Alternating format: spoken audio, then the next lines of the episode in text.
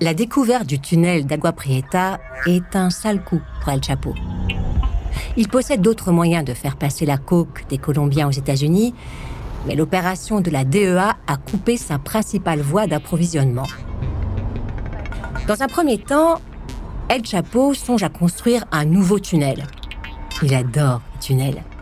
Problème, cela risque de prendre des mois, voire des années. Les autres routes vers le Texas et la Californie sont Ciudad Juarez qui jouxte El Paso et Tijuana qui touche San Diego. Tijuana est une option alléchante. L'ennui est que la ville est contrôlée par les frères Arellano Félix, des fous furieux avec lesquels Chapo entretient de très mauvaises relations. Les frères Arellano règnent sur Tijuana. La ville est connue pour ses bars, ses bordels et ses trafics en tout genre. Marchandises, fringues, électronique, êtres humains et drogue. C'est la première porte d'entrée des cartels dans le territoire américain. Ramon Arellano est une bête sauvage. Il ne comprend qu'une chose, la violence. Il lui est arrivé de tuer des gens simplement parce qu'il l'avait regardé de travers. Il a installé des chambres de torture dans plusieurs endroits de la ville. Parfois, ce sont les flics eux-mêmes qui lui livrent ceux dont il veut débarrasser. Benjamin Arellano est le cerveau du clan. C'est lui qui gère les trafics, le blanchiment de l'argent et la logistique. Les Arellano se considèrent comme des urbains. Ils méprisent les ploucs, ceux qui viennent de la campagne, comme El Chapo ou El Mayo Zambada, qui ont grandi ensemble au Sinaloa. Impossible de dire ce qui a mis le feu aux poudres. La seule certitude est qu'un jour, les choses ont dérapé entre El Chapo et les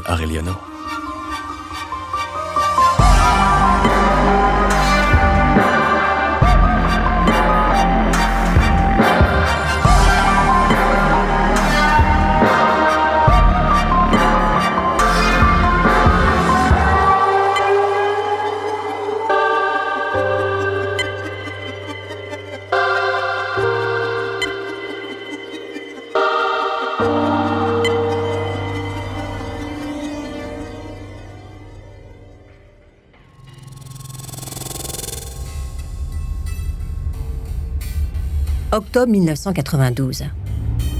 El Chapo est au volant de sa voiture dans le centre de Guadalajara. Il conduit tranquillement sans se préoccuper de la circulation. C'est une ville où il a ses habitudes et des amis.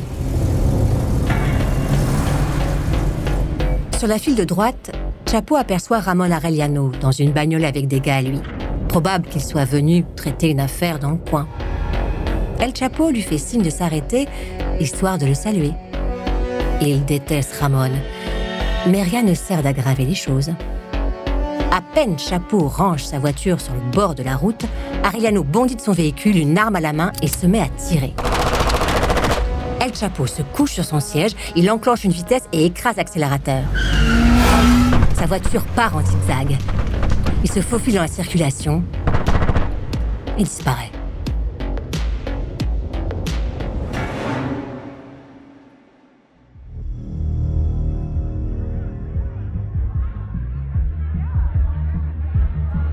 7 novembre 1992.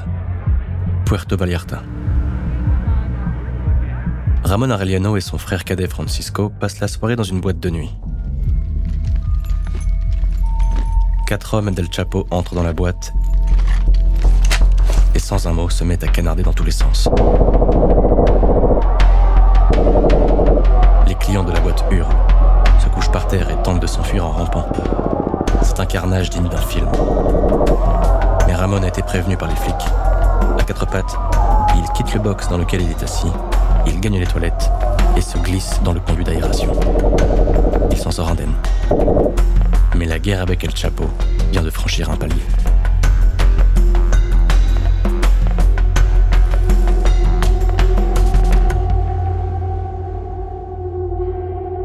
Aéroport de Guadalajara, 24 mai 1993 c'est un de ces jours où le hasard fait bien les choses. El Chapo est arrivé en avance pour prendre son avion. Il voyage léger, un seul garde du corps. Une voiture vient se ranger à côté de celle d'El Chapo sur le parking des pauses minutes. Ramon Arellano et ses hommes sautent du véhicule et se mettent à tirer comme des chiens enragés. La voiture se crible d'impact de balles.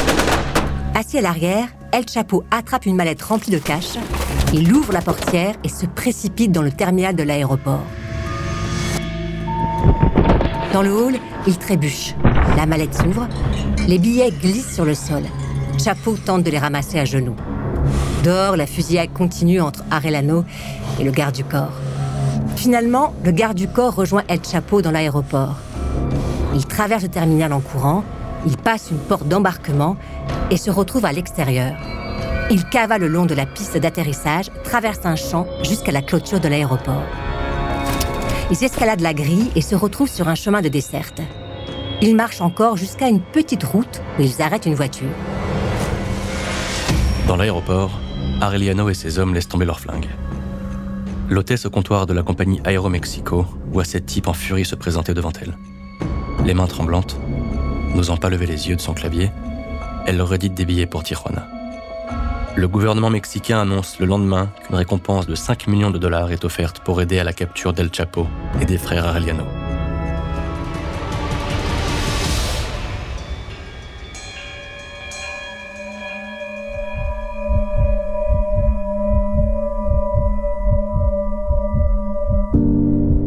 El Chapo a eu la peur de sa vie. C'est la deuxième fois qu'il échappe à la mort dans une ville où il se pensait en sécurité.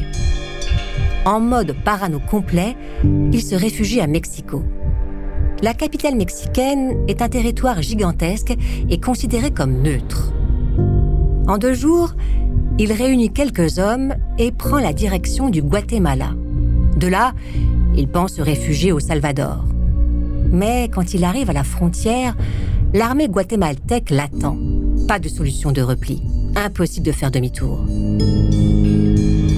Les soldats guatémaltèques le livrent aux Mexicains.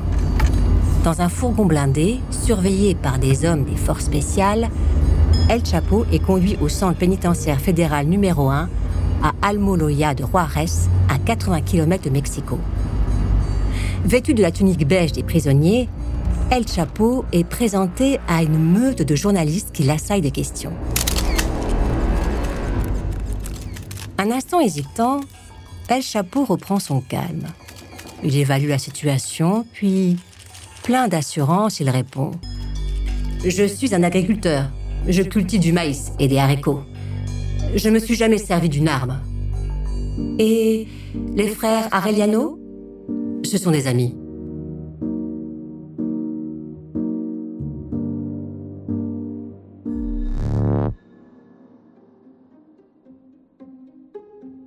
Le juge devant lequel il comparait ne croit pas un mot de son baratin.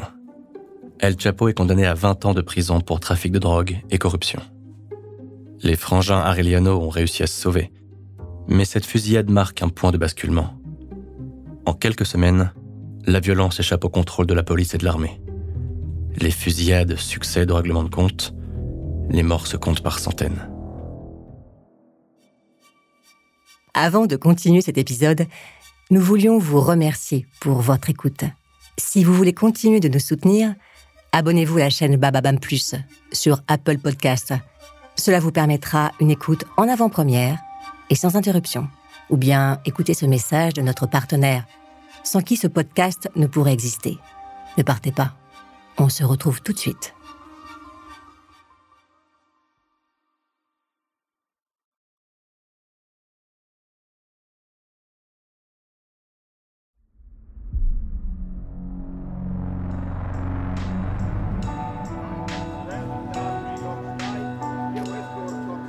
Tout bien considéré, la prison n'est pas une mauvaise option pour El Chapo. Pendant que la guerre fait rage à l'extérieur, le petit homme prend ses quartiers à la prison de Puente Grande. Grâce à l'argent accumulé, il se paie une détention royale. Le cuisinier lui prépare ses menus pour 1500 dollars par mois. Le directeur de la prison reçoit, lui, une enveloppe mensuelle de 5000 dollars El Chapo bénéficie des visites conjugales de la part de ses différentes épouses et a accès au quartier des femmes de la prison pour satisfaire ses besoins sexuels. Ses affaires sont gérées par un homme dans lequel il a toute confiance, Miguel Ángel Martinez. intendant du cartel depuis des années. Le trafic de drogue est confié à Juan José Moreno, El Azul, associé fidèle depuis l'adolescence. «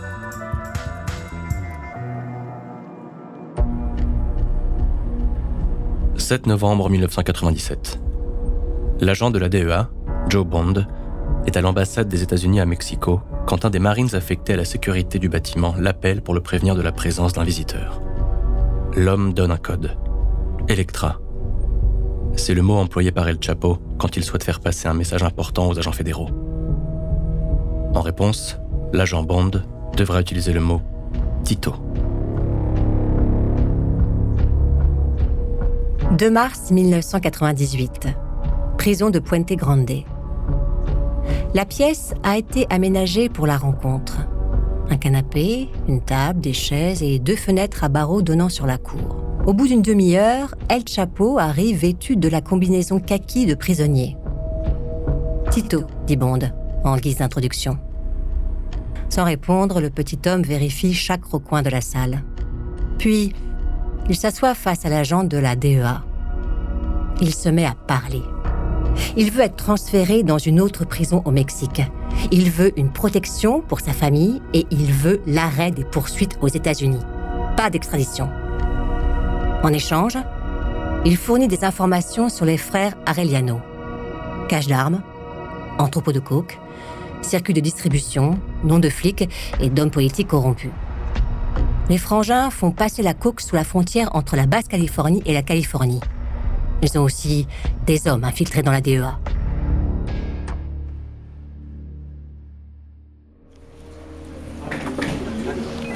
Pendant des mois, la DEA et les magistrats mexicains tergiversent.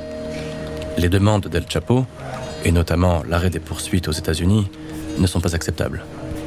Bien sûr, dans les années 80, la CIA a couvert le trafic de drogue en Amérique latine dans le but de financer les mouvements contre-révolutionnaires de droite, mais la DEA ne peut pas vraiment se lancer dans ce genre de marchandage. 19 janvier 2001. El Chapo en a marre d'attendre la réponse des Américains. Les gringos ne feront rien pour lui.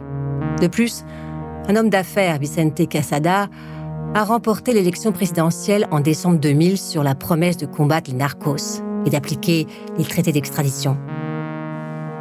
El Chapo n'a plus de temps à perdre. Il a préparé son évasion avec son frère Arturo, son associé El Mayo Zambada et un gardien surnommé El Chito. À 20h, El Chito fait la tournée des cellules avec son chariot. Il ramasse le linge sale. El Chapo se glisse dans le chariot et se recouvre de drap. El Chito reprend sa tournée. Puis, il sort du bâtiment principal. Il pousse le chariot jusqu'à un premier poste de contrôle. Il plaisante un moment avec son collègue qui le laisse passer.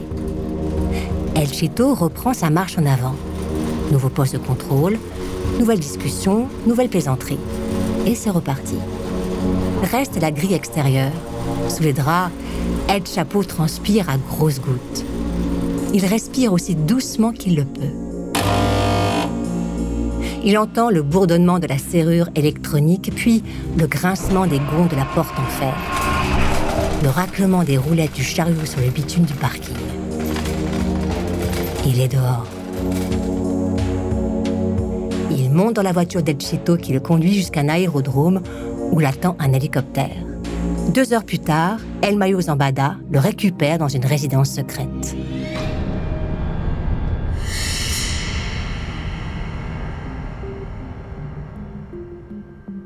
Pendant son incarcération, l'empire del Chapo a fondu comme neige au soleil. Toute la question est désormais où s'installer? Comme tous les truands, Joaquin Guzman est paranoïaque. Il ne se sent en sécurité que dans les endroits qu'il connaît. Avec El Mayo et les frères Beltran, il retourne au Sinaloa. De manière assez ironique, ce sont les flics qui vont remettre El Chapo en selle. Le 10 février 2002, des policiers payés par El Mayo repèrent Ramon Arellano lors d'un contrôle routier. Sans réfléchir, Ramon sort son flingue et se met à tirer. Les flics l'abattent au milieu de la rue. Et le 9 mars 2002, C'est au tour de Benjamin Arellano de se faire loger par les fédéraux grâce à une écoute sur le téléphone de sa femme. Il est arrêté dans sa maison de l'État de Puebla, dans l'est du pays. Les Arellano sont maintenant hors jeu. Le plus urgent est de ramener le calme. Au moins pendant quelque temps. Cela passe par la création d'une nouvelle organisation, le cartel de Sinaloa.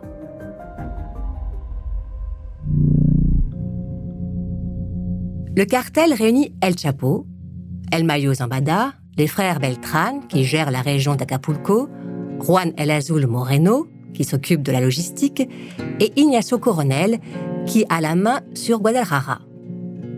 El Chapo a imaginé ce cartel comme une sorte de coopérative de la drogue, une organisation horizontale, décentralisée et souple. Fort de cette organisation, El Chapo entame des négociations avec le cartel de Ciudad Juarez. Le petit homme propose au type de la frontière de former une fédération. Reste le cartel du Golfe qui est dirigé par Ociel Guillen, un type ultra-violent qui a embauché d'anciens militaires pour faire régner la terreur, les États. En comparaison des États, Ramon Arellano était un enfant de cœur. Ce n'est pas des rivalités entre cartels ou des efforts plus ou moins subtils d'El Chapo que vient la catastrophe suivante. Non. Elle vient de la victoire de Felipe Calderón à la présidentielle de décembre 2006.